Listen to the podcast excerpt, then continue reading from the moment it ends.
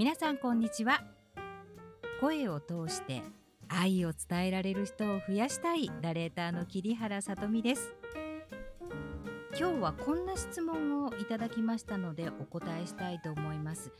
オンラインも増えてきてミーティングや講座の冒頭などにフリートークをしたいけれどいいネタが出ないというものなんですね。お悩みいただきありがとうございます。まず結論ズバリ言います。ネタは自分の中にない。外から探せ。これはなぜかと言いますと自分の中から出そう出そうとするとゼロから積み上げる必要があるんですね。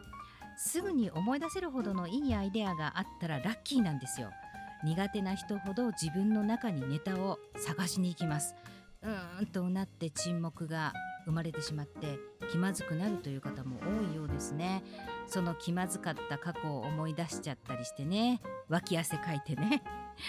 じゃあ外にネタを探すってどうしたらいいんでしょうか。例えば私もフリートークよく仕事でやっていたんですけれども現場にたどり着くまでの電車の時間って大事でまあそれが15分だとすると意外にも窓の外にいいネタが転がってたりします。関西に住んでいた時は帰省や旅行から帰ってきてあー関西に戻ったなと感じるのがサントリーウイスキーの山崎蒸留所の建物が遠くの山に見える時新大阪で新幹線を降りまして神戸方面に向かう電車の進行方向右手に見えるのかなそれが私が関西に戻ったなと思う印の一つなんですよ。こんな話をまたまたましましたらお酒が飲めない方も「あ見たことあります」って盛り上がってくださったことがあったんですね。それからよく話しております失敗ネタです遅刻しそうになったなとか乗り間違いも結構いいネタが潜んでいるんですよね東京の地下鉄銀座線に乗り換える時にある駅の階段途中にある看板が新しくなっていましてその指示通りに乗ったのに全く逆に行ってしまったことがあるんですよ。でお相手に遅れたことを謝った日の夜前代未聞の地下鉄看板張り間違いがお客様の指摘で判明しましたというニュースが流れてきたんですよ。画面見たらそれ私が見たやつやんまあ怪我の巧妙と言いますがそれでもう一つネタができちゃったんですよね。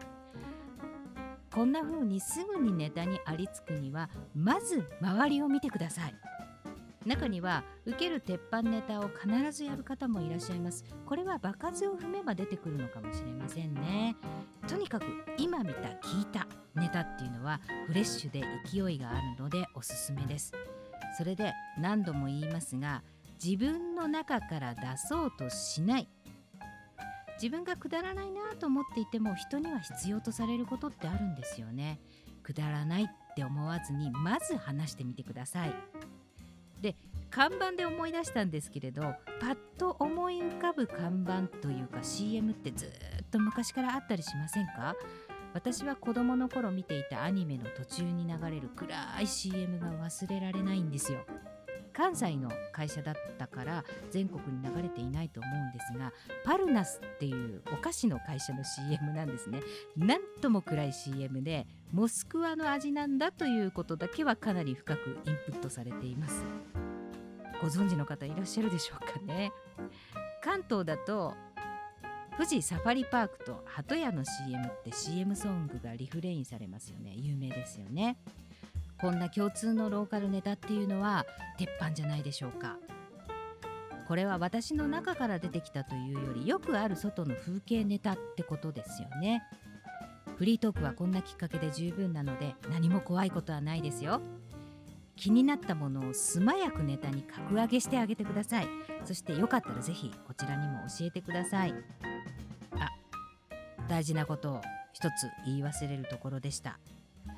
こんなネタ探す余裕なんてないっておっしゃる方も結構いらっしゃいます。